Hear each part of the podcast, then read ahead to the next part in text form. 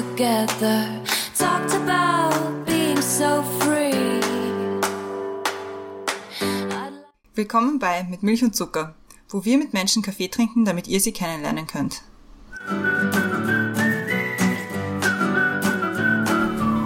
Willkommen zurück bei Mit Milch und Zucker, neue Woche, neue Folge.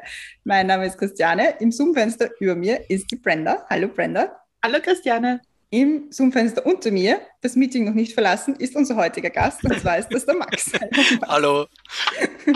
Schön, dass du da bist und bei uns geblieben bist. Danke Wir für die uns- Einladung. Ja, sehr, sehr gerne. Wir freuen uns sehr, dass du da bist, damit die Hörerinnen und Hörer einen kurzen Einblick bekommen, wer du bist, was du machst, warum wir mit dir reden wollen. Stell dich mal kurz vor. Feel free to ergänzen. Du bist Regisseur und Filmemacher, hast einen Master in Screenwriting, also im Drehbuchschreiben, hast 2016 das Label gegründet Infamous Records, arbeitest dort mit Künstlern aus Wien, Berlin und Paris zusammen und hast aber auch noch die Filmfirma Infamous Pictures, mit der du in den vergangenen zehn Jahren mehr als 250 Filme bzw. Kurzfilme für die Werbebranche, für andere Branchen, aber auch ganz normale Filme, Kurzfilme gedreht hast.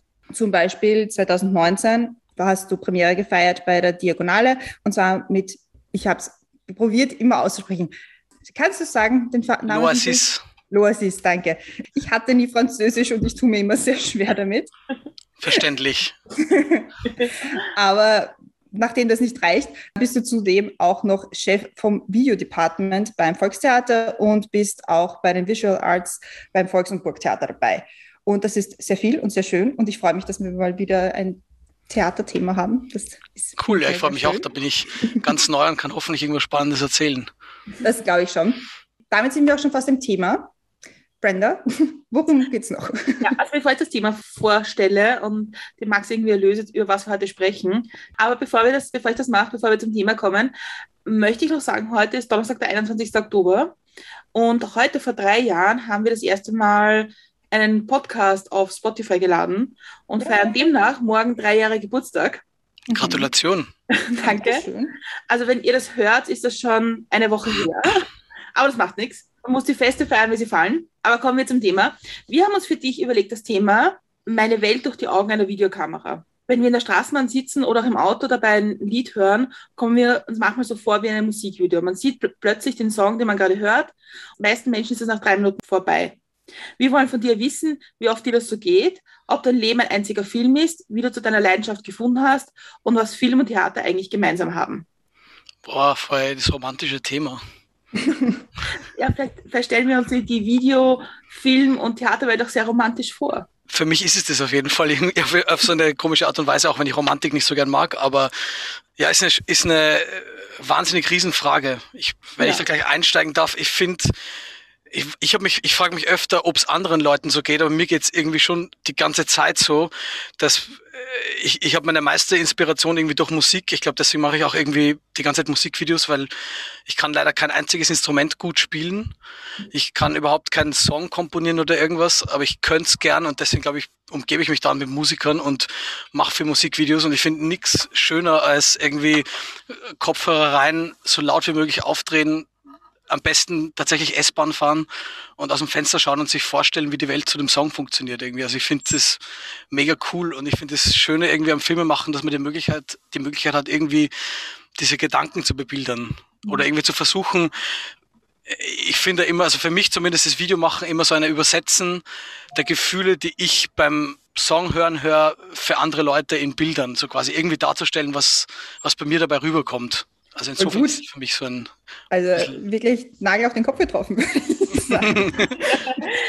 Also ich habe jetzt, jetzt schon ein paar Fragen dazu, aber wir fangen wie immer an mit den Questions to Go. Die machen wir zuerst und dann Cool. gleiten wir ab in die ganz Welt deiner, in, deine, in deine Filmwelt. Mhm. Und zwar, die Christiane hat die erste Question to Go. Okay, bist du bereit? Ja, voll bereit. Film oder Serie?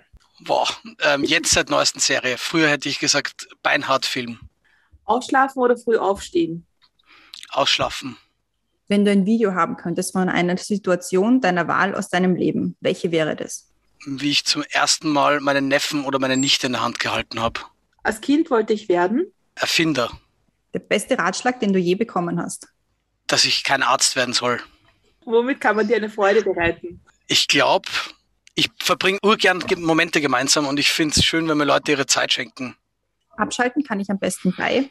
Musik, Inspiration hole ich mir durch. Konzerte. Bei welcher Tätigkeit hast du das letzte Mal die Zeit vergessen? Ich glaube beim Fuckhead-Konzert in der Roten Bar im Volkstheater. Danke sagen möchte ich. Es gibt, glaube ich, ein paar Leute, wo ich sagen würde, die haben wirklich sehr maßgebend meinen Weg in eine gewisse, Richtung geschoben. Allen voran natürlich meine Eltern und danach meinem Kunstlehrer in der Schule und dem Kalle Fuhr und meiner Freundin natürlich. Alter, Wie trinkst du deinen Kaffee?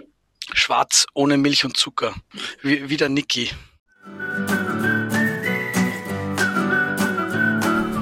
Wir sollten das mal auswerten, wer Ja. seinen Kaffee wie trinkt und wie viele von wem. So eine Also- Statistik wäre cool. Ja, voll. Für den vierten Geburtstag dann. Genau, für den vierten Geburtstag. Also wir haben jetzt eine neue Jahreschallenge gesprochen. Vielleicht habt ihr das falsche Zielpublikum, nur Schwarztrinker oder so. Ja, wahrscheinlich. Oder Tee. Oder ihr seid Milch und Zucker zum Kaffee von den Leuten. Ja, genau. Das war der Ursprungsgedanke. Nein, aber bleiben wir gleich beim Kaffee und kommen zur ersten Milch- und Zuckerfrage. Und zwar, was ist oder war der beste Kaffee, den du jemals getrunken hast? Weil da geht es ja oft nicht nur um den Geschmack, beziehungsweise meistens nicht, sondern um die Gesellschaft oder den Ort, in dem man den getrunken hat. Das ist interessant. Ich glaube, ähm, dass der beste an, an Kaffee, an den ich mich generell definitiv erinnern kann, war jetzt der erste Kaffee in Italien nach einem mega langen Lockdown, wo ich glaube ich, ich habe noch nie so lange das Land nicht verlassen wie jetzt zu Corona und wie ich jetzt im Sommer zum ersten Mal wieder in Italien war und zum ersten Mal aus Österreich heraus und am Meer einen Espresso getrunken habe. Ich glaube, das war wirklich, so kitschig es klingt, ein extrem befreiender Moment, weil es ein bisschen symbolisch dafür gestanden ist, dass ich endlich raus kann wieder. Das war schon cool. Und die haben schon Ja. eine Ahnung vom Kaffee, das muss man schon sagen. War das für dich irgendein eingesperrt sein, das nicht wegkommen können? Nein, ein bisschen, ich habe irgendwie das Gefühl gehabt, ein bisschen wenig Möglichkeiten haben. So, es war irgendwie so beschränkt auf so wenige Sachen. Also ich habe nicht das Gefühl, dass ich eingesperrt bin, weil ich habe sowieso, ich war die ganze Zeit unterwegs, irgendwie auch jetzt in Wien und einfach auf der Straße und was weiß ich, was spazieren gehen und so. Ich habe nicht das eingesperrt empfunden. Ich habe irgendwie das Gefühl gehabt, nach einer Zeit sind die Möglichkeiten ausgegangen, weil irgendwie hat man, man hat halt sehr lange Zeit zuerst nur Freunde besuchen können und ähm, nicht in irgendwelche Restaurants oder Bars gehen und so. Und ich habe irgendwie mich gesehnt nach einer Option B, auch wenn ich sie nicht unbedingt nehmen würde. Aber einfach das Gefühl, eine Option zu haben, hat mir gefehlt manchmal. Und das Mhm. kommt jetzt wieder, habe ich das Gefühl. Und aber witzigerweise jetzt ist es so umgekehrt. Ich habe jetzt gerade das Gefühl, wo man, wo man so in dem in diesem Gefühl drin steckt, dass gerade alles wieder ins Laufen kommt, weiß man gar nicht mehr, wie man in dieses Rad reinkommt. Also manchmal, manchmal bleibe ich dann plötzlich lieber zu Hause, wo ich früher wahrscheinlich fix außer Haus gegangen wäre. Also irgendwie, ich muss wieder reinfinden in dieses Leben mit Möglichkeiten. Die Corona-Krise hat ja gerade die Kunst sehr betroffen und sehr Mhm. eingeschränkt. Und wie, wie hat, hat dich das auch in deine Inspiration irgendwie eingeschränkt? Nein, eigentlich nicht. Ich finde Inspirationsweise war es eine mega Chance irgendwie. Ich habe ich hab so viel wie noch nie Sachen gemacht und vor allem Sachen gemacht, die ich gerne mal probieren wollte, weil ich plötzlich so vor, vor ich habe das irgendwie empfunden wie so eine Zeit, wo man mal zurück zu sich kommen kann und überlegen kann, was will man eigentlich. Und ich habe dann angefangen, schon im ersten Lockdown so Filmprojekte zu starten, zumindest auch am Anfang nur konzeptuell, weil ich mir gedacht habe, das will ich jetzt einfach mal machen. Ich, ich habe einfach Bock, jetzt drüber nachzudenken und ich habe gerade nicht dieses Überangebot an Sachen, die mir meinen Terminkalender zugleistern. Und für mich war es irgendwie so, ein, so eine Chance irgendwie. Auch wenn es natürlich ähm, komisch war, dass man nicht gewusst hat, was jetzt kommt, wie lang es kommt, ähm, wann es vorbei ist oder ist ja noch nicht vorbei, aber ich habe es extrem inspirierend gefunden, wirklich tatsächlich. Aber fangen wir irgendwie von vorne an in der Geschichte. Wie war dein Weg irgendwie zum, zum, zur Videokamera und zum, zum Darstellen von Bildern, die du siehst für andere? Ich weiß nicht, ob das stimmt, aber ich glaube, es war eigentlich ein relativ großer Zufall, weil ich habe einfach irgendwann einmal von den 100 Sachen, die man sich als Kind wünscht zu machen, irgendwann einmal in einem Hofer-Katalog eine Kamera gesehen und habe mir gedacht, ich will unbedingt die haben, ich will unbedingt Videos drehen. Ich habe aber bis zu dem Zeitpunkt keine Ahnung gehabt, dass ich mir überhaupt selber eine Kamera vielleicht mal leisten kann und bin dann beim, bei den Nachbarn Rasenmähen gegangen, damit ich mir es leisten kann, diese Kamera zu kaufen. Und ich habe auch zu dem Zeitpunkt aber auch keine Ahnung gehabt, dass das mehr ist als, hey, ich habe jetzt im Sommer eine Kamera und kann ein paar Skate-Videos drehen. Und so ist das irgendwie passiert und das ist voll hängen geblieben einfach. Ich glaube, danke Hofer, keine Ahnung, ob ich, ob, ob ich so irgendwie, ob, also ich weiß nicht, wahrscheinlich war es so auch irgendwie passiert, aber, aber es war doch ein, am Anfang ein relativer Zufall, ein relatives Reinschlittern und bemerken, hey, das taugt mir eigentlich, das kann ich ganz gut und ich kann damit umgehen. Und das waren so die ersten Sachen, die du damit gefilmt hast? Am Anfang lustigerweise ziemlich schnell Sketches. So, ich habe zum Beispiel so ein, ein, Video gedreht von meinem kleinen Bruder, der war damals so wahrscheinlich einen Meter hoch und so ein, ein mega süßes kleines Kind. Und habe so am Anfang ist drinnen gestanden, so, mein kleiner Bruder fährt zum ersten Mal Fahrrad und dann ist er aufgestiegen, ist losgefahren, die Kamera schwenkt so mit ihm mit und dann fährt einfach gerade gegen eine Wand und fährt um. Das war einfach nur so.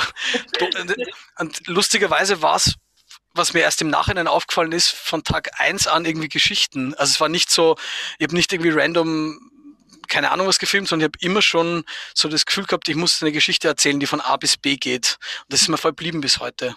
Und das war dann die erste so längere Geschichte oder der erste Film, den du gemacht hast?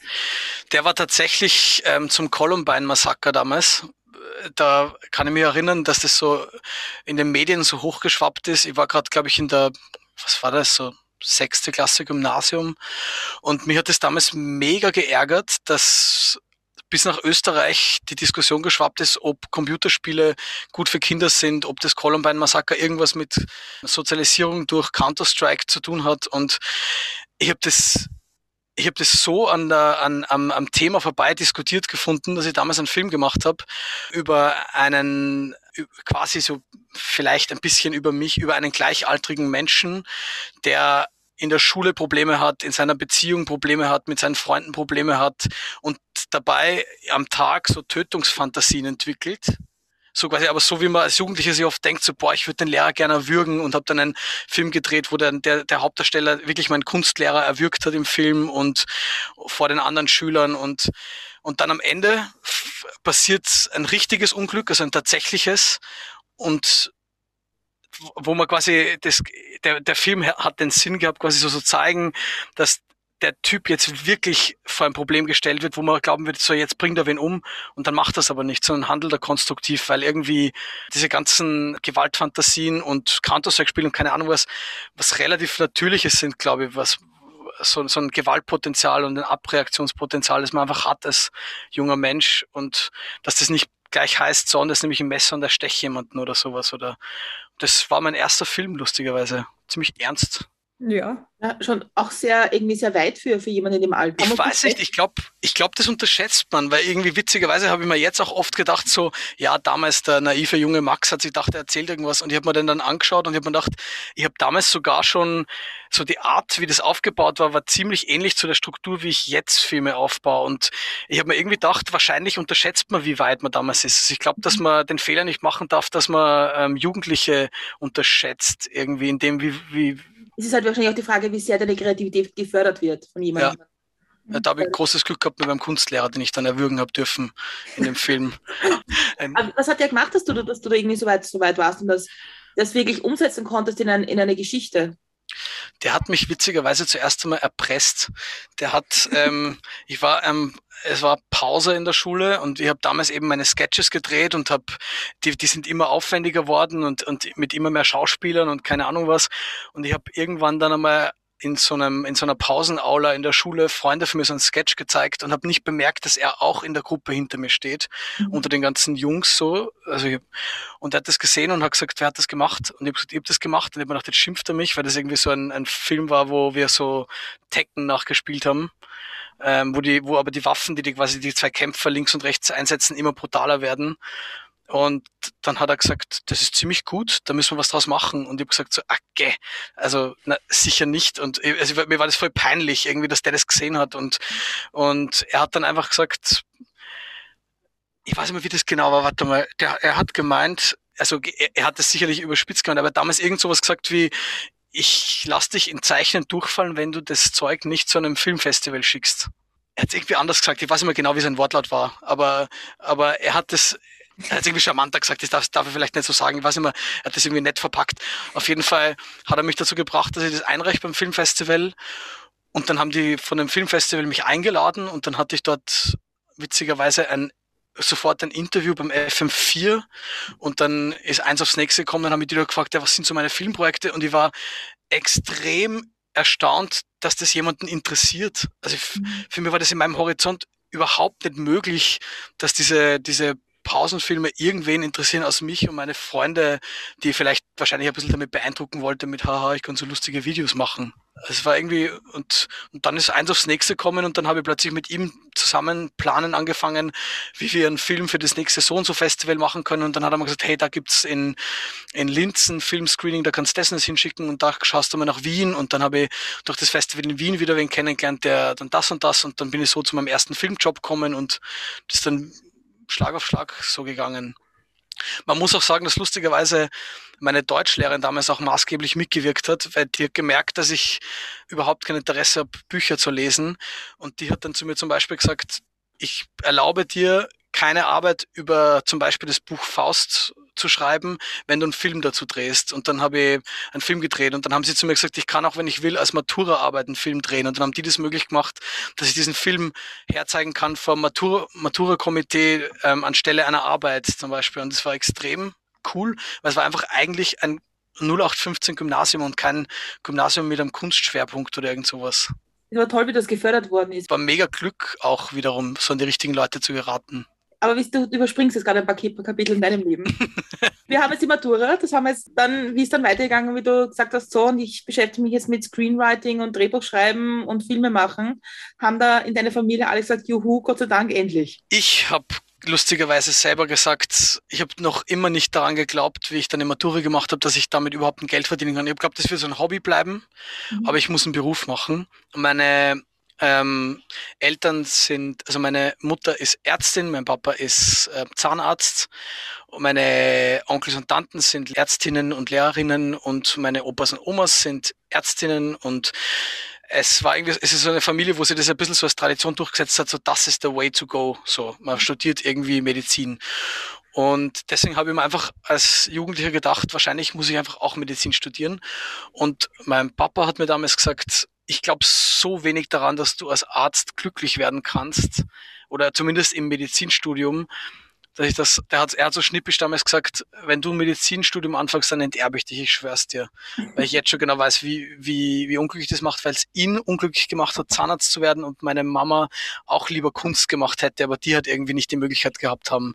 Und die haben irgendwie, ich glaube, dass die das an mir und meinen Brüdern so ein bisschen ausleben, dass sie uns zumindest die Wege offen halten für, für Sachen, die uns eigentlich wirklich interessieren und quasi so sagen, so quasi, meine Mama hat immer gesagt, so einen sinnvollen Beruf kannst du später auch noch immer lernen. Also quasi, oder so einen, so einen unter Anführungszeichen sinnvollen Beruf. Auch wieder so ein Ultimatum wie der Kunstlehrer, so. Ja, voll. Ich glaube, das habe ich braucht, vielleicht auch. Aber ich habe mir wirklich nicht gedacht, dass man damit Geld verdienen kann oder Leben machen kann oder so. Weil ich bin auch äh, am tiefsten Land aufgewachsen. Ich glaube, in Scherding gibt es mehr Kühe als Menschen. Ich weiß nicht, ob, ob da ob es in Scherding zumindest zum damaligen Zeitpunkt irgendeinen Wert gehabt hat, zu sagen, ich will was Künstlerisches machen, äh, um mein Brot zu verdienen. So. Und es war irgendwie cool, dass man dann zumindest vom, von den Eltern und von den Lehrern Back, Backup kriegt, irgendwie wenn es schon irgendwie so zumindest in der Sphäre, wo man sonst so schwebt, nicht so Platz hat. Aber das ist ja eh auch irgendwie der, der gängige Gedanke, dass wenn man Künstler wird oder irgendwas Kreativeres oder was Kreatives als Brotjob machen will, dann, uh, ja, das ist aber schon schwer. Und dann schau aber, dass du gut ein Backup hast und dass, ob das wirklich so gescheit ist. Und also das ist einfach die gängige Denkweise auch. Voll. Mittlerweile sogar noch weniger zeitgemäß, dass es irgendwie so einen mhm. geraden Weg gibt in ein Berufsleben. Der ist sowieso nicht mehr vorhanden, glaube ich. Ich glaube, es ist sowieso irgendwie mittlerweile alles sehr kurvig, wie man dann im Endeffekt beim Job landet, den man, den man wirklich machen will. Und bin schon froh irgendwie, dass das alles so passiert ist, wie es passiert ist. Also du warst dann in, in, in Frankreich?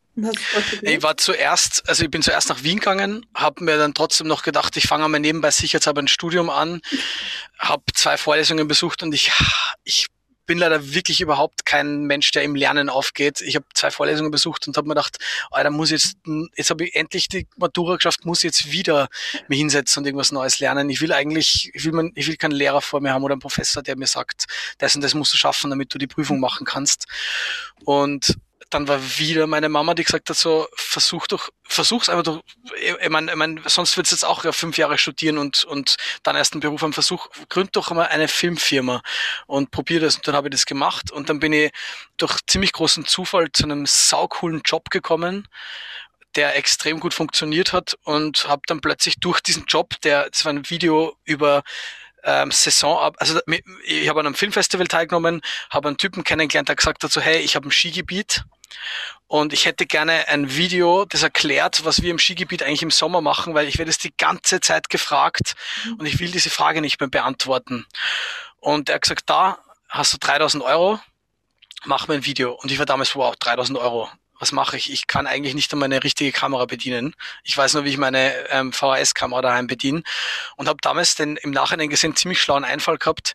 Ich kaufe mir einfach einen guten Kameramann drum um das Geld. Und dann haben wir, dann habe ich einen Kameramann, den ich damals zufällig auf YouTube entdeckt habe, angeschrieben. Der war sofort dabei. Der war wirklich gut. Das ist der Christian Hake. Der ist ein wirklich, wirklich toller, großartiger Kameramann, der Spielfilme dreht und, und in der Weltgeschichte unterwegs ist mittlerweile, der, der hat dann gesagt, ja passt, machen wir. Dann sind wir in dieses Skigebiet gefahren und um zu unterstreichen, wie krass, wie krass naiv ich damals war. Ich bin dann auf diesem Gletscher oben gestanden, aber nach dem Sommer ist da eh warm in Converse in ein Meter Schnee und wir haben halt gefilmt, wie die so ähm, Leitungen restaurieren. Und aber das war irgendwie so, der hat der der Kameramann hat das so liebevoll gefilmt und es hat irgendwie so gut funktioniert und mein Bruder hat einfach die Musik dazu gemacht, dass dieses Video viral gegangen ist. Und dann habe ich auf dieses Video rauf extrem viel Jobanfragen gekriegt plötzlich und dann ist es von 0 auf 100 einfach ins Rennen gegangen, die die Filmproduktionsfirma. Und dann habe ich irgendwie in Wien fünf Jahre gearbeitet und dann ist mir irgendwann Wien zu klein geworden und ich habe gedacht, ich muss aus dieser Käseglocke raus. Und da ist erst Frankreich gekommen. Da, war, da war dann irgendwie so die Überlegung, wo gehe ich hin? Ich könnte nach Frankreich gehen, weil ich habe Freunde dort, ich hab, die ich kennengelernt habe im Laufe von Filme machen. Und dann hat einer von den, dann habe ich irgendwie Job gesucht in Paris, ohne irgendwie wirklich mega gut Französisch zu können. Oder ich habe zumindest glaubt, ich kann nicht gut Französisch. Und dann hat der gesagt, probier's doch mit einem Studium. Es gibt ganz viele Studiengänge, Kunststudiengänge, wo man gar nicht so mega gut Französisch können muss. Dann habe ich mich bei einer Filmuni beworben für Drehbuch, habe nicht gecheckt, dass das das einzige Lehrjahr ist, wo man einen ähm, Sprachnachweis braucht. Habe es durch die Aufnahmeprüfung geschafft, war mega so, oh, ich habe es geschafft. Und dann haben die gesagt, so, das ist ein Sprachnachweis. Und dann habe ich noch, dann habe ich Französisch doch büffeln müssen. habe es durch diesen Sprachnachweis geschafft und so bin ich irgendwie in, in dem Studium gelandet. Also mehr so ein bisschen so als Vorwand in Paris leben zu können für ein Jahr. Und das ist gut gegangen. Das ist eigentlich super cool gegangen. Das Studium war auch mega cool. Das war, das war eher so, es war eine Hochschule, die vier Jahre dauert, drei Jahre quasi Bachelor und ein Jahr quasi Master. Und ich habe mich für das Masterjahr beworben, weil da, da ist irgendwie gestanden auf der Homepage, man kann sich fürs Masterjahr bewerben, wenn man schon Berufserfahrung hat. Und das hat geklappt und das habe ich gemacht. Aber dann bin ich dann doch wieder nach Wien zurück, weil mir Paris nicht ganz geheuer war, weil es einfach zu teuer war. Es ist einfach eine Stadt, wo man circa das gleiche verdient in dem Job wie in Wien, aber halt das Dreifache zahlt für alles. Mhm. Und ich habe mir gedacht, das brauche ich nicht. Ja, das wollte ich gerade fragen, weil du vorher gemeint hast, du wolltest aus der Käseglocke Wien raus und Wien, Paris, Berlin, das wird immer in so einem genannt. Ob das dann wirklich so anders war, wie du es dir gedacht hast? Es war anders insofern, als wenn man dann mal nicht als Tourist dort ist, sondern als Mensch irgendwie, dann ist das Problem, dass man merkt, wie, wie sehr diese Stadt es eben ganz übertriebenen Sinne gesagt wirklich eine Stadt ist, die auf Profit machen ausgelegt ist. Also es ist eine Stadt, wo es das Phänomen gibt, dass Leute arbeiten und trotzdem in der U-Bahn schlafen, weil sie sich eine Wohnung leisten können. Das ist eine Stadt, wo am Abend die Parks zusperren, wo man äh, eigentlich nicht draußen sitzen kann, ohne dass man irgendwo sich ein Bier kaufen muss, weil man quasi schon in irgendeiner Konsumationszone sitzt, wo ein kleines Bier dann gleich sieben Euro kosten kann, ähm, wo wir damals, glaube ich, für 1400 Euro im Monat äh, zu zweit eine Wohnung von 30 Quadratmeter gehabt haben. Also, und ich habe mir einfach gedacht, ich braucht das nicht. Ich meine, Paris war künstlerisch schon sehr geil. Man stolpert in irgendwelche Bars rein und da sind wirklich coole internationale Künstler, die plötzlich so ein Mini-Konzert halten. Ich weiß nicht, ob das wem was sagt, der dazuhört, aber ich bin einfach zufällig auf eine Party gekommen, wo der Flying Lotus aufgelegt hat oder ich war bei einer mini kleinen Venue, wo Bad Bad Not gut gespielt hat. Das sind so für mich so Musikhelden. Und das, sowas war schon cool an Paris.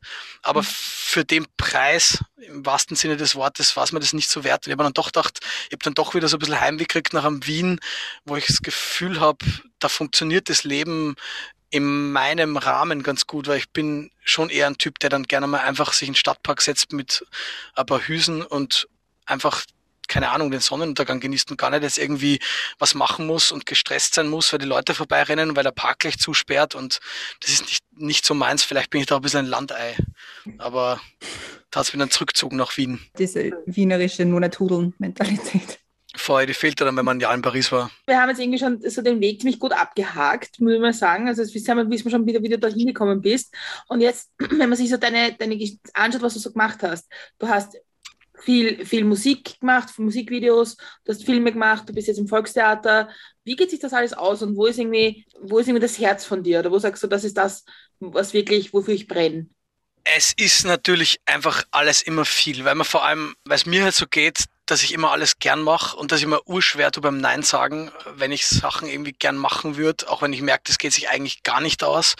Also mir erzählen meine Eltern immer die Anekdote, dass ich früher von drei Leuten angerufen worden bin in der Schule, die mir alle drei gefragt haben, ob ich mit ihnen, keine Ahnung, meine Cousine will Max will so Barbie spielen kommen und dann mein bester Kumpel, hey, willst Radl fahren gehen und dann keine Ahnung was und ich habe zu alle ja gesagt und dann haben wir einfach unter den Tisch gesetzt und habe zum Weinen angefangen, weil ich zur Mama gesagt ich weiß nicht, was ich jetzt machen soll. Und so geht's da dann irgendwie im Freiberuflichsein auch oft, weil dann irgendwie sagt man, fragt Person X, hey, mach mal Musikvideo und ich mir, Urleiwand, der macht so coole Musik, ja, mach mal ein Musikvideo zusammen.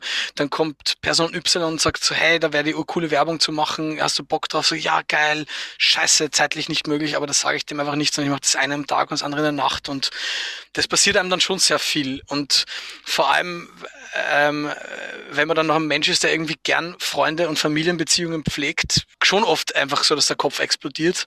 Mhm. Aber ich habe mir immer gedacht so, ja gut, solange ich jung bin, kann ich das ja noch machen. Ich halte das ja eh irgendwie aus alles.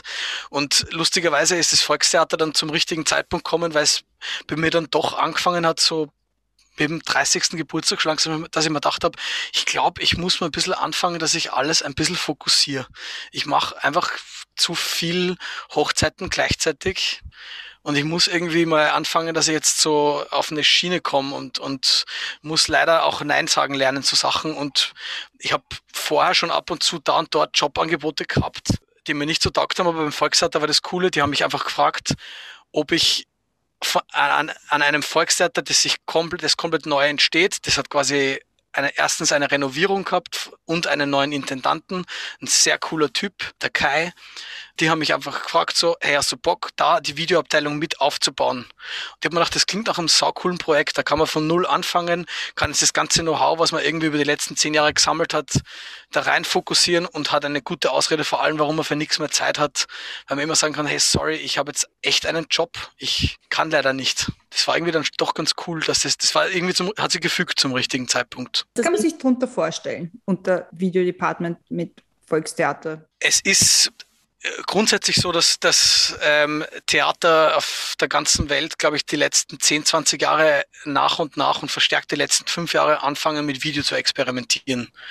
Also so Video auf der Bühne, dass man eine Kamera irgendwo auf der Bühne aufstellt, dass man irgendwie sagt, die Schauspieler spielen teilweise Szenen live vor Publikum, teilweise live vor einer Kamera, die aber das Publikum nicht sieht. Keine Ahnung, das, das gibt's immer mehr. Aber in den meisten Theatern ist es immer so eine Sache, wo, wo, sie, wo sie quasi die Kamera benutzen als, eine zweit, als ein zweites Bühnenportal, wo die Schauspieler einfach das Gleiche machen, was sie auch nach vorne machen. Und das hat mich nie so gereizt. Das Coole am Kai mit seinem neuen Volkstheater ist für mich gewesen das Reizvolle, dass der ein Typ ist, der verstanden hat, dass wenn man Video im Theater einsetzt, dass man die Regeln der Videokunst irgendwie da respektieren muss und da irgendwie versuchen muss, wirklich intermedial zu arbeiten. Also wirklich quasi zu versuchen, dass die Welt des Videos irgendwie mit einer, an einer Schnittstelle X mit der Welt des Theaters irgendwie zusammenkommt. Und der Gedanke hat mir irre gefallen. Ich habe früher, glaube ich, zweimal an, The an Theaterstücken gearbeitet, wo ich mir danach gedacht habe, na, eigentlich, eigentlich muss ich das Theaterzeug nicht haben, weil denen ist eigentlich meine Meinung ziemlich egal. Ich sage denen so, hey Leute, es wäre echt cool, wenn wir das und das vielleicht so und so machen könnten. Und es, ich habe mich nie so ein bisschen, nie so richtig gehört gefühlt, aber dann dachte, ja, vielleicht ist das Theaterdings nichts für mich, vielleicht verstehe ich das nicht so. Und dann habe ich witzigerweise durch eine Sauferei den besten Freund vom Kai kennengelernt und der hat gesagt, der hat mir das erzählt, wie die das machen und er hat gesagt, ob ich nicht einmal bei ihnen mitmachen will. Und dann habe ich da Blut geleckt und dann hat mir bei dem Projekt der Kai gefragt, hey, magst du nicht vielleicht eben aus Volkstheater kommen? Und der Kai ist halt einer, der, der der ein Theater versucht, wo einfach wirklich viele Künste sich überschneiden. Also und, und das ist halt das Spannende. Und mein Teil ist quasi alles, was dann in diesem Rahmen an Bewegtbild passiert. Also sei es jetzt auf der einen Seite ganz klassisch alles, was nach außen hin passiert, was man so als Werbung sieht, als auf Instagram, keine Ahnung was, schaue ich, dass ich irgendwie meinen, meine künstlerische Richtung da ein bisschen drüber lege, auch wenn nicht alles ich selber mache, aber ich sage zumindest so, hey, es wäre cool, wenn, wenn wir die und die und die Sachen, dass wir quasi so einen Qualitätsstandard haben irgendwie.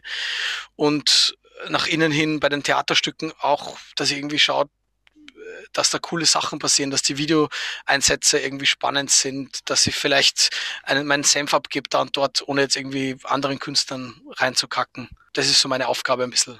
Aber es ist, es ist total witzig, weil es ist irgendwie so Themen, die du erklärst oder sagst, oder Themen, die du gemacht hast, die sind einfach so total verschieden ich glaube, das ist irgendwie so karrieretechnisch, was zumindest mein, mein persönliche, meine persönliche Einstellung dazu ist. Also ich, ich mag das Wort Karriere gar nicht so gern, aber wenn ich jetzt Karriere so im Sinne von beruflicher Lebensweg sehe, dann finde ich immer, dass, dass es für mich zumindest wichtig ist, so irgendwo ein ungefähres Langzeitziel zu haben. Und aber der Weg dahin muss absolut nicht grad sein oder sollte vielleicht auch gar nicht, sondern ich finde, ich habe dann einfach ganz viele Bögen in verschiedenste Sachen gemacht, bis ich irgendwie äh, zum Ziel A gekommen bin. Also ich glaube, das ist für mich zumindest so der Weg. Ich finde, man sollte sich gar nicht so versteifen, so zu früh, so zu genau Bescheid zu wissen, was man eigentlich will im Leben. Ich glaube, man kann es auch gar nicht abschätzen, was die Welt noch so bietet. Ja, voll. Also es, es ist eh dann immer, kommt eh immer alles anders, als man glaubt. Und das ist cool, wenn man sich nicht irgendwie, ich glaube, wenn man zu krass versteifte Erwartungshaltungen hat, hat man, macht man sich die Möglichkeit auf, zu krass enttäuscht zu werden, irgendwie nur. Deswegen ist es ganz cool, glaube ich, wenn man offen bleibt. Und so ist irgendwie, zumindest bei mir, das gekommen, dass ich einfach immer zu ganz viele Sachen Ja gesagt habe, weil ich mir einfach denke, ja, coole Herausforderung mache ich einfach, probiere ich jetzt einfach mal. So und so schlingert dieser Weg dahin quasi. Aber brauchst du es auch als Herausforderung? Oder, oder ist es einfach ein Weiterentwickeln? Unbedingt Herausforderung, aber das ist, ich habe das Gefühl, mir taugt es am meisten, wenn ich wenn ich einen kleinen Teil meines Jobs immer pokern muss, weil ich nicht genau weiß, was kommt, weil man dadurch halt lernen kann voll. Ich habe, ich hab, ähm, wie ich, ich hab, wie ich angefangen habe zum Filmemachen, glaube ich, zuerst fünfmal versucht, in Filmschulen reinzukommen. Bin fünfmal abgelehnt worden und habe mir immer gedacht, um die Zeit zu überbrücken bis zur nächsten Aufnahmeprüfung, muss ich einfach versuchen, einfach was zu lernen trotzdem, weil ich will auch, ich will nicht abhängig sein von der Aufnahme in einer Filmschule. Mhm. Und ich habe mir gedacht, das Lernen geht am besten, eh wie es in der Schule eigentlich ist, dass die einem eine Aufgabe geben, an der man ein bisschen kauen muss, dass man sie löst. Und ich habe dann da, damals so ein, ein Festivalformat entdeckt, zufällig, ich weiß nicht mehr ganz genau, wie darauf gestoßen bin. Aber das, das heißt Kinodynamik. Das gibt es irgendwie auf der ganzen Welt in so verschiedensten Niederlassungen. Das ist so ein Filmfestival, das in Kanada entstanden ist, wo sie gesagt haben, wir haben ein, eine Prinzipie. Wir machen ein Filmfestival, das dauert drei Tage an diesen drei Tagen muss man vor Ort einen Film entwickeln, drehen, schneiden, machen und am Ende, egal wie er, wie er am Ende dieser drei Tage ist, herzeigen. Egal was passiert ist. Und man darf kein Geld dafür verwenden und man darf sich nicht vorbereiten vor den drei Tagen darauf. Mhm. Und ich habe das damals irgendwie gemacht und habe gemerkt, so, boah, das ist erstens extrem genial, um Leute kennenzulernen, weil das sind dann Leute, da kommen dann Kameraleute hin und Regisseurinnen und ähm, Drehbuchautorinnen und ganz viele SchauspielerInnen und dann lernt man dort Leute kennen und sagt so, hey, hast du Bock, ich habe eine Idee, machen wir das und das. Und dann lernt man Leute kennen und kann auf der anderen Seite irgendwie versuchen, unter Stress und Ding fertig zu kriegen. Und das war irgendwie so eine coole Lernerfahrung, dass ich das dann, dass ich dann so ein bisschen getourt bin und versucht habe, das in verschiedenen Standorten immer wieder zu machen. Und ich glaube, das war so mein großes Lernen. Und ich glaube, dass sich daraus entwickelt hat, dass ich so, so gemerkt habe, mir macht es extrem Spaß, wenn ich das Gefühl habe, es ist, es klingt zumindest zu einem kleinen Teil unmöglich, was man vorhat. Irgendwie das fordert am meisten. Quasi gerade so, dass man sagt, man könnte pokern und gewinnen irgendwie vorher darüber gesprochen, dass du auf einer Schnellbahn sitzt und Musik hörst und irgendwie die Welt an dir vorbeiziehen lässt und dir irgendwie da so ein Bild dazu überlegst. Boah, ich liebe Schnellbahnfahren, das ist ganz komisch. Ich weiß nicht warum, ich finde es so schade, dass Wien keine Ringbahn hat. Wenn ich in Berlin bin, das ist eigentlich, ich weiß gar nicht, ob ich das laut erzählen kann, aber wenn ich in Berlin bin und ich habe nichts zu tun, dann setze ich mich in die, in die Ringbahn und höre Musik. Das ist ganz, ganz komisch. Ich weiß nicht, warum mich das so fasziniert. Das ist irgendwie so, das ist ein bisschen so das Kino für den kleinen Mann, glaube ich. Ist es nur S-Bahn fahren oder Zugfahren im Allgemeinen? Ich glaube Zugfahren im Allgemeinen, weil die Züge immer so große Fenster haben. Das ist so, so cool. Bei den U-Bahnen. Ein, ein Freund von mir sagt immer, sie bauen Fenster in die U-Bahn, um die Dunkelheit zu sehen. Das finde ich so, das ist so ein geiler Spruch. Ich finde so, bei den S-Bahnen sitzt man irgendwie immer vor so einem riesen Fenster, man ist über der Erde und schaut einfach so ein bisschen der Landschaft vorbei, so zu, wie sie vorbeizieht. Das finde ich schon cool. Ich fahre echt gern Zug. Ich finde schade, dass es so teuer ist. Ich würde mhm. sonst alles Zug fahren, immer. Zugfahren ist, finde ich irgendwie so, ich finde vor allem, ich finde es irgendwie cool, wenn man Musik in den Ohren hat und irgendwie so seine eigene, seine eigene Geschichte irgendwie im Kopf hat, wie man das dann übersetzen kann auf andere Sachen, die passieren. Ja, voll. Ich habe jetzt mein erstes Mal Land verlassen nach Italien, jetzt nach quasi vielen tausend Lockdowns. Sind wir nach Dingsbums gefahren, nach Neapel. Mhm. Und da kann man von Wien relativ direkt hinfahren mit dem Zug. Und es ist nicht ganz günstig, aber ich habe so Bock gehabt drauf. Also ich meine, grundsätzlich die Strecke kostet viel, kostet 30 Euro von Wien Rom, glaube ich. Und Rom, Neapel dann auch nicht mehr viel. Aber wenn man sich dann so einen Schlafwagen raufbucht, ist es schon teuer. Mhm. Und ich habe aber ich habe diesen Schlafwagen gebucht, so quasi ein, ein privates Abteil und ich habe Lust, das ist für mich der Highlight am Urlaub gewesen, in diesem privaten Schlafabteil einfach am Fenster zu sitzen und gewusst so, es stört mich keiner und ich kann jetzt 14 Stunden aus dem Fenster schauen, dazwischen ein bisschen Gameboy spielen und, und Musik hören. So, ich weiß nicht warum, aber das ist so befriedigend. Aber das stimmt, diese Schlaf Schlafabteile, die sind wirklich komplett irrational teuer. Ja, das sind gleich so 30 Euro eine Richtung, aber wenn man Schlafabteil dazu nimmt, dann 180 Euro eine Richtung. Ja. So, okay. Also ich kann es sehr empfehlen. Ich habe meine Zugfahrt gemacht von Los Angeles nach äh, San Francisco. Mhm. Das dauert zehn Stunden und du fährst eigentlich die ganze Zeit der Küste, der Küste entlang. War geil. Und das ist total super. Und es sind ganz viele Teile der Strecke, wo keine Straßen sind. Das heißt, du bist halt, das ist wirklich nur der Zug dort. Ne? Und, Voll cool. Ja, es war extrem toll. Und bei Amtrak, wenn du irgendwie so up upgradest auf irgendwie so, keine Ahnung, erste Klasse, ich weiß nicht, wie das dort heißt, das hat, das hat nichts gekostet. Das war irgendwie so 80 Dollar oder so für 10 Stunden. Und Geil. hast so dein eigenes Abteil, ja, also sitzt irgendwie zu zweit drinnen und es, ist, es sind alle Mahlzeiten dabei, warum auch immer. Wow. also kann ich sehr empfehlen, ist echt eine, eine ziemlich coole Reise wie ich, ich, ich habe ich hab eine, eine, eine, eine Guilty Pleasure Geschichte zum Zugfahren. Ich, wie ich in der Schule war, hat es noch dieses damals ganz günstige Sommerticket gegeben, das hat damals 20 Euro gekostet und man als Schüler hat ohne Vorteilskarte noch in ganz Österreich zwei Monate Zug fahren können. Gibt es jetzt auch noch, ist ja teurer, aber und ich habe mir das damals gekauft mit zwei Kumpels von mir und es hat damals in den Sechserabteilen, in den alten Dieselloks, glaube ich, so, in diesen Sechserabteilen Steckdosen gegeben. Und wir haben uns unsere Standrechner genommen, haben die in die Sechserabteile reingebaut und sind einfach zwischen Klagenfurt und Linz hin und her gefahren und haben Counter-Strike gespielt im Zug das war das Coolste überhaupt. Wenn wir einfach im Zug, weil so die Landschaft zieht vorbei, dann gehen wir mal ins Zugresti, keine Ahnung, gehen wir wieder zurück und spielen einfach Counter-Strike im Sechsabteil. Das war wirklich, glaube ich, die coolste Zeit meines Lebens. Ich stelle jetzt mal die zweite mit mich und Zuckerfrage. Und zwar, was kann man von dir lernen, außer Counter-Strike-Spiel im Zug? Hm, ich glaube, dass ich extrem viel nerdigen Blödsinn zum Erzählen habe, den keiner braucht, wirklich. Ich glaube, ich kann mich wirklich wahnsinnig gut für Sachen faszinieren, die, die irgendwie, keine Ahnung, mich jetzt auch nicht so mega weiterbringen im Leben, aber die mich einfach faszinieren. Ich, ich, ich glaube, in mir ist ein, ein mega guter Kiffer verloren gegangen, weil ich kiff eigentlich nicht mehr so viel oder gar nicht mehr mittlerweile. Früher habe ich das öfter getan, aber ich lieb's einfach, mir irgendwelche wirklich random Dokus anzuschauen zu einem Thema, auf das ich noch nie vorher gekommen wäre, zum Beispiel haben wir letztens ein Bild, eine Doku angeschaut, super geil auf Arte, die heißt Das 15. Jahrhundert aus der Sicht eines Bilds von Wer mehr. Und ich habe mir einfach gedacht, wie ich den Titel gelesen habe, es klingt so scheiße und langweilig und aber potenziell vielleicht so geil und es war eine der coolsten Dokus, die ich jemals gesehen habe und ich glaube seit dem Zeitpunkt, wenn irgendwelche Leute Zeit haben oder zu viel Zeit haben oder unabsichtlich zu viel Zeit mit mir verbringen, dann kann es passieren, dass ich einfach urviel zum Beispiel aus solchen Dokus erzähle, was ich dabei gelernt habe und mir, ich habe mega Spaß dabei, aber ich weiß nicht, ob es irgendwas bringt.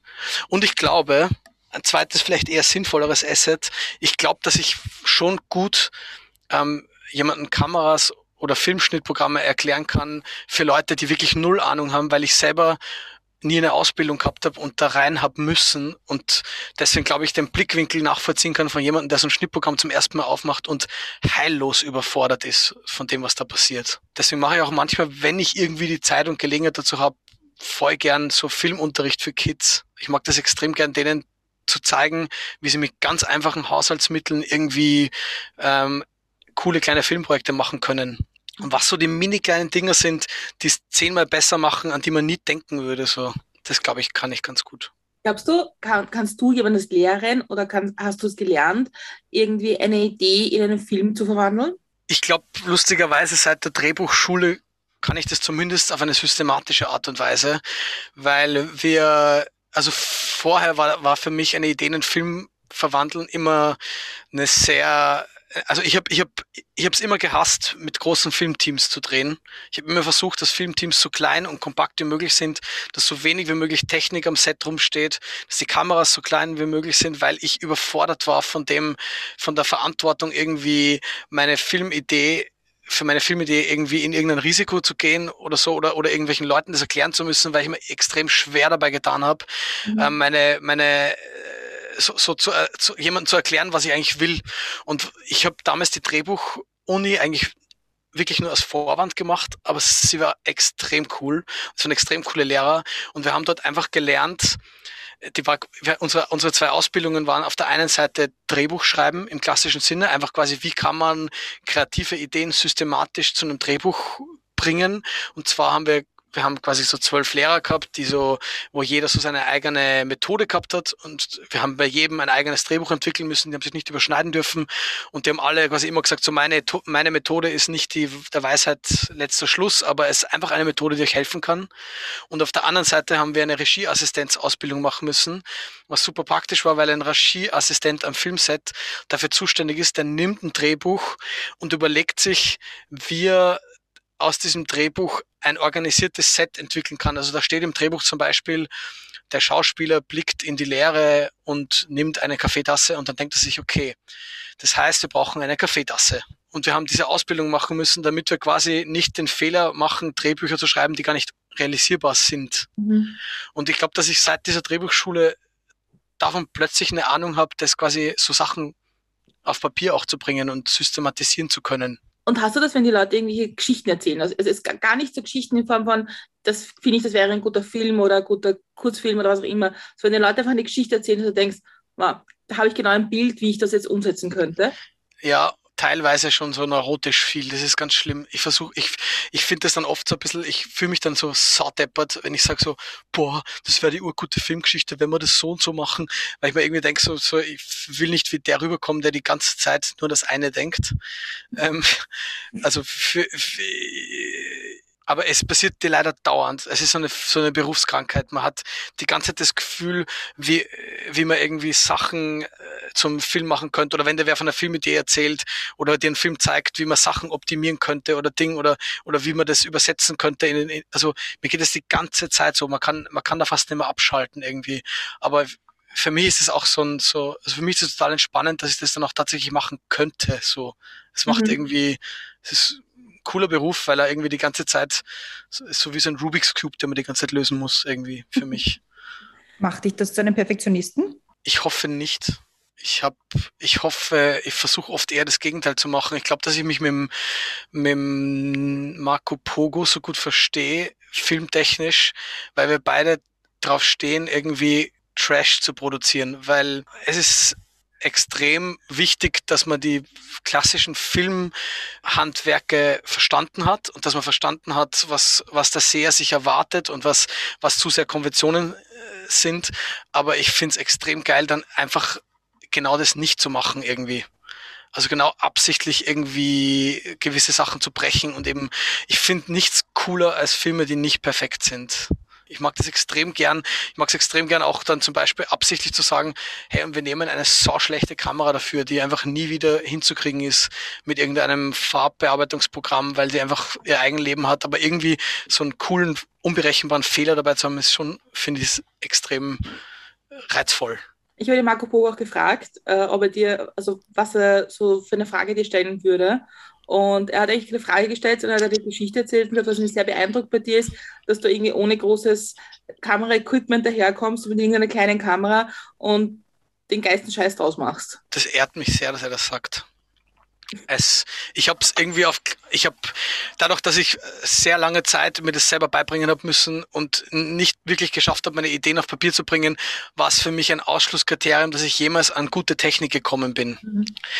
Aber zu mir hat einmal ein, ein Punker am Skaterplatz, ich war, ich war ein furchtbar schlechter Skater als Kind, ich habe es immer wieder versucht und ich habe ähm, damals ein relativ gutes Skateboard gehabt, aber ich habe nicht einmal einen den einfachsten Trick nicht geschafft. Und irgendwann, es hat so einen Punker gegeben, der ist am Skaterplatz immer im Eck gesessen, hat sich da besoffen und hat uns zugeschaut und hat nie irgendwas gemacht. Kein Wort geredet. Ich habe nicht mehr gewusst, wie seine Stimme klingt, obwohl ich den jeden Tag gesehen habe. Und irgendwann ist er aufgestanden, ist zum Herkommen und hat mir die ganze Zeit zugeschaut beim Scheitern, hat mein Skateboard in die Hand genommen, hat es von oben nach unten gemustert und hat dann gesagt, die beschissensten Skateboarder haben immer die teuersten Boards. Es kotzt mich an und ist wieder gegangen.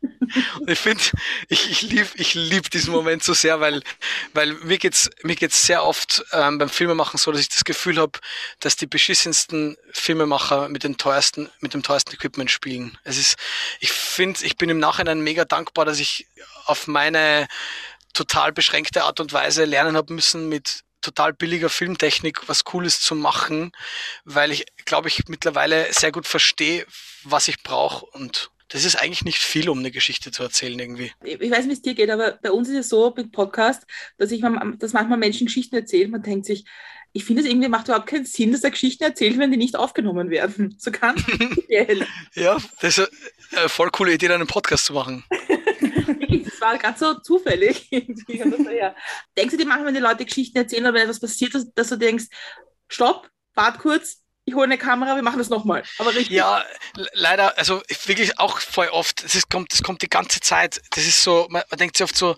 wow, wie cool, wie cool wäre es, diese Person einfach dabei porträtiert zu haben oder diesen Moment aufgenommen zu haben. Irgendwie. Das ist das, das kommt die ganze Zeit. Und aber das macht aber auch, glaube ich, dann den Beruf aus, dass man Bock hat, solche Geschichten zu erzählen. Also weil ich glaube, wenn man, wenn man diesen Moment nicht hat, wenn man irgendwie Filme macht oder Videos macht, ich glaube, dass es immer wichtig ist, eine Geschichte zu erzählen. Sogar wenn man ein Foto macht, dass das Foto auf irgendeine Art und Weise eine Geschichte erzählt.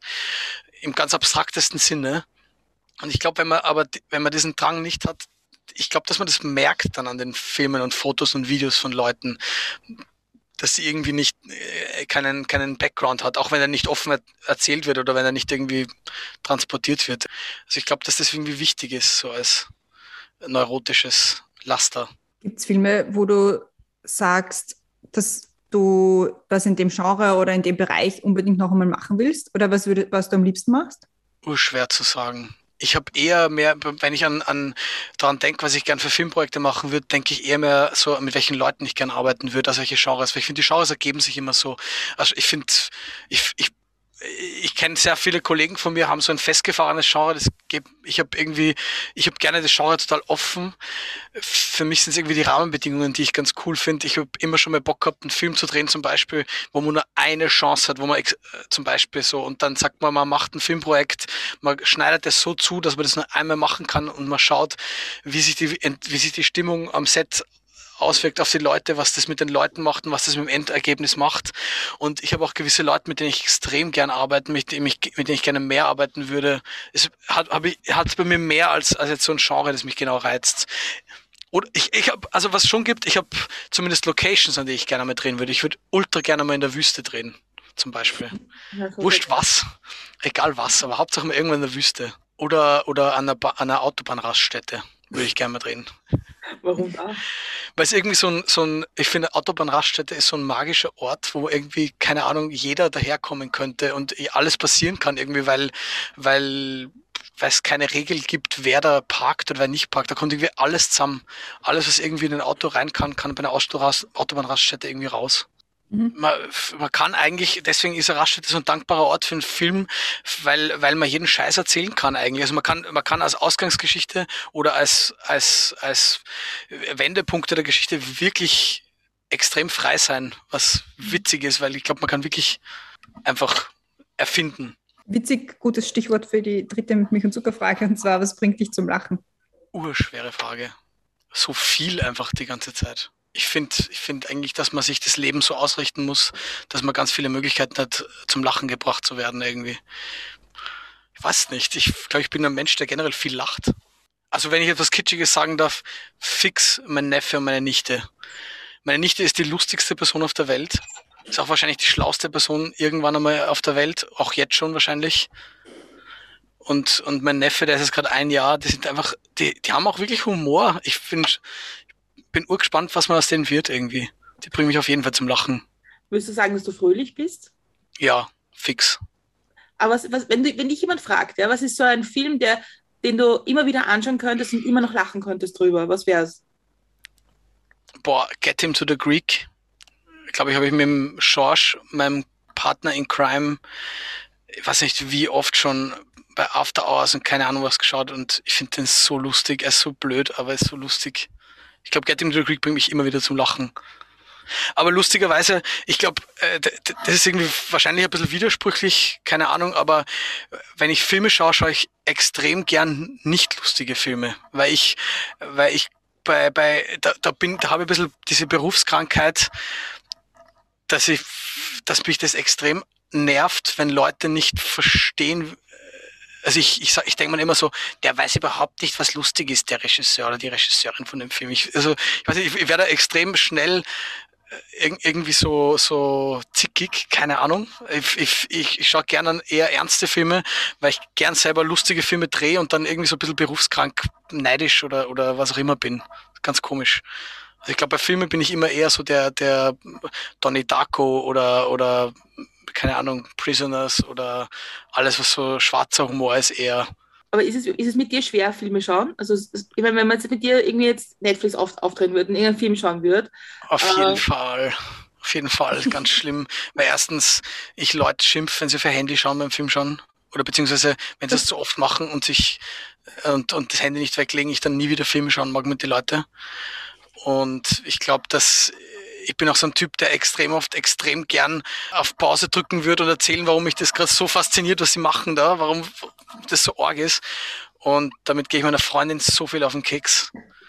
Und auf der anderen Seite bin ich extrem streng. Ich kann zum Beispiel keine Filme im Kino schauen, weil mir das ankotzt, wenn Leute wo lachen, wo ich es gerade nicht lustig gefunden habe oder wenn Leute neben mir laut sind. Ich kann mich erinnern, ich habe mir mal einen, einen Film im Kino angeschaut, ich weiß nicht, ob es Harry Potter oder Avatar oder irgendwas war, und da haben zwei Typen neben mir über Autos zum Quatschen angefangen im Kino und war für mich so ein, oh, deswegen schaue ich Filme eigentlich eher immer allein, weil da, da, da kann ich mich am meisten drauf konzentrieren und auch wahrscheinlich kaum auf den Nerv gehen dass das wahrscheinlich die anstrengendste Seite ist von mir. Es ist so wie wenn, wenn Leute bei Konzerten reden. Ja, aber ich pack's überhaupt nicht. Passt das. Ich finde es ganz schlimm. Ich habe mal letztens, was ist letztens, vor zwei, drei, vier Jahren irgendwo mal den Tricky im WUK angeschaut. Kennst du Tricky? Mhm. Der hat auch so mit Massive Attack Sachen gemacht und ist ein ganz cooler englischer, glaube ich, Musiker. Und dann Leute neben mir so laut geredet und durchgehen, ich verstehe es nicht. Ich, ja. Weil vor allem, es war ein Solo-Konzert, so. Es war so ein Ding, wo man sich Tickets kauft, weil man Tricky sehen will und mhm. geht man nicht ein. Geht man wirklich nicht ja. ein. Da finde ich zum Beispiel, ähm, ich habe euren Podcast zum Marco Pogo gehört, vor allem auch irgendwie so, so ein bisschen als Vorbereitung für heute, weil ich wissen wollte, was ihr, was, was ihr eigentlich so fragt. Und es war so lustig, weil du gesagt hast, dass er so ein höflicher Mensch ist. Und ich finde auch, dass es der höflichste Mensch ist, den ich kenne. Und gleichzeitig bewundere ich ihn, weil es ist einer der einzigen Menschen, den ich kenne, der absolut strikt Unrecht anspricht. Ja, das stimmt. Das ist einer der absolut, der sofort, das ist der allererste, der sagt so, hey, das geht nicht. Mach das nicht. Das finde ich extrem bewundernswert, dass er das so, so, dass er einen extrem schönen, fassbaren und, und, und, und ähm, äh, mutigen moralischen Kompass hat irgendwie. Keine Ahnung. Ich werde jetzt die letzte mit Milch und Zuckerfrage stellen. Ich meine, wir hätten noch ur viel zu besprechen und ich vermute, dass es einen zweiten Teil geben wird zu dieser Folge. Aber bei der, äh, bei der 700. also bei der doppelten, beim doppelten Jubiläum dann. Nein, ich glaube, das kann vorher auch schon passieren. Also die letzte Frage ist, reisen wir gemeinsam in die Zukunft? Fünf Jahre, mhm. es ist jetzt 2026. Was ist im besten Fall in den letzten fünf Jahren in deinem Leben passiert?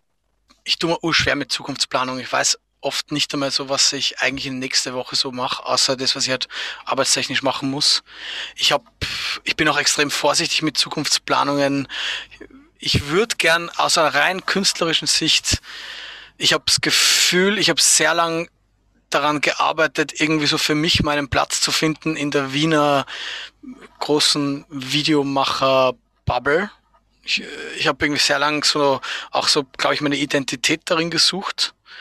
Und irgendwann, so vor einem Jahr vielleicht, oder vielleicht eh während Corona, keine Ahnung, habe ich zu viel Zeit gehabt zum Nachdenken und habe mir gedacht, vielleicht schaue ich gerade zu sehr mit dem, was ich mache, auf Wien. Und ich würde gern schaffen, dass meine Videos ein bisschen mehr nach außen kommunizieren, ein bisschen aus dieser Käseglocke wieder rauskommen. Vielleicht ist es sowas, was alle fünf Jahre kommt, weil ich war auch fünf Jahre in Wien, bevor ich nach Paris gegangen bin. Ich habe gerade nicht vor, auszuwandern. Ich mir taugt extrem in Wien. Mhm. Aber ich habe irgendwie Bock, dass die Sachen, die ich mache, vielleicht einmal aus dieser Wiener Bubble rauskommen. Mhm. Das wäre so für mich so mein Fünfjahresplan. Und wo, wo, wo ist in fünf Jahren die größte Zugfahrt, die du gemacht hast? Und schön die Welt angeschaut hast? Hm. Hm, hm, hm, hm zumindest, zumindest bis nach Puglia. Ich möchte so gerne mal so ganz an diesen Südstiefel in Italien, weil ich so krass vorgeschwärmt gekriegt habe von einem Freund von mir, der meiner Meinung nach der größte Gourmet der Welt ist. Für, in meiner Welt zumindest. Der hat mir vorgeschwärmt, dass dort den besten Mozzarella der Welt gibt. Und ich habe mir gedacht, da muss ich zumindest mal im Zug hingefahren sein. Manchmal überlege ich mir, ob ich mich traue, irgendwie in den, so ganz krass weit in den Osten zu fahren. So diese transsibirische Strecke oder sowas. Aber sonst wäre es einfach cool, vielleicht mit der Bierpartei eine Ringbahn zu bauen in Wien und einfach im Kreis fahren zu können, weil dann, dann habe ich nicht weit, wenn ich irgendwas arbeiten müsste oder so. Könnte ich jederzeit aussteigen und reinfahren. Ich überlege eh jetzt, ob man diese, diese Bahncard 360 da kauft. Es ist einfach ein bisschen teuer leider trotzdem. Es ist mhm. nicht schlimm, aber es ist so, da, vielleicht gibt es doch immer eine Ringbahn in Wien, dann brauche ich das nicht. Aber hey, und ich, ich hoffe, dass irgendwann vielleicht einen direkten Zug nach Portugal gibt. Portugal war einfach extrem cool. Ja. Kommt man halt irgendwie nur gescheit mit dem Flieger hin und das ist schade.